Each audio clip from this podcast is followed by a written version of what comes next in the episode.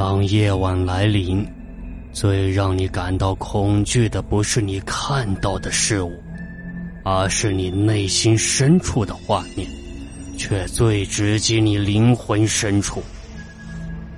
你每天看到的不一定就是真的，请用心对待每一天。欢迎大家收听《夜晚莫开门》。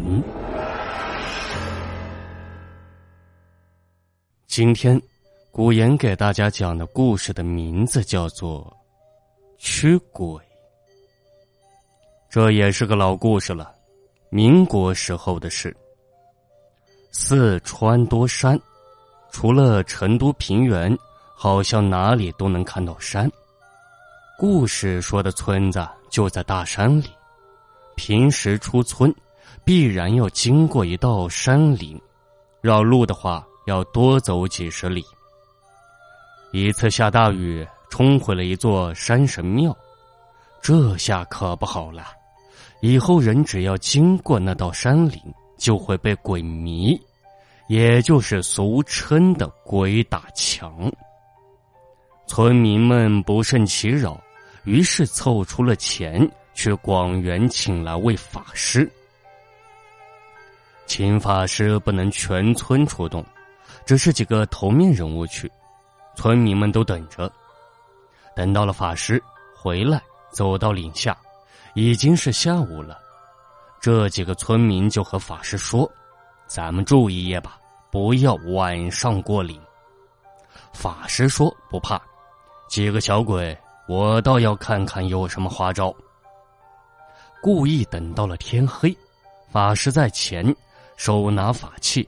背后跟着几个提心吊胆的村民，结果太太平平的到了村子，村民佩服的五体投地，太厉害了呀！法师一来，鬼怪潜踪。法师可不占这个便宜，说山上没有鬼气呀？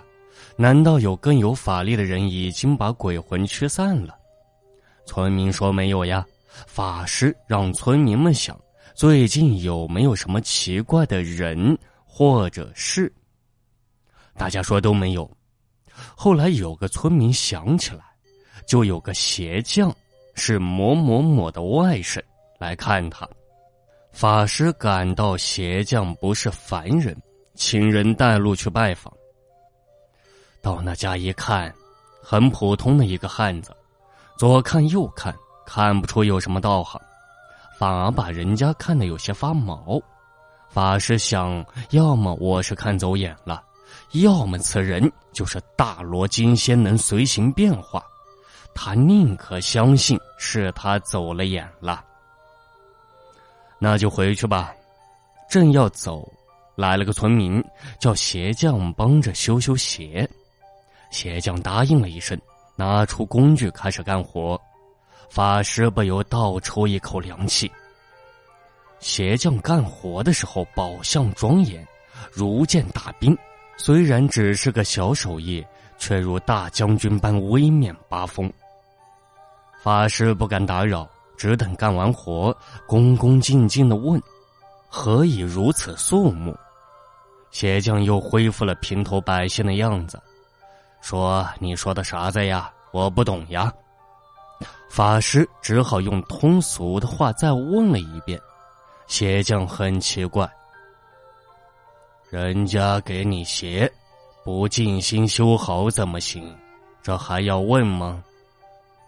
法师行礼而退，出来告诉村中的长者，鬼物必然是被他驱走的，但是他本人不知道，村民都不信。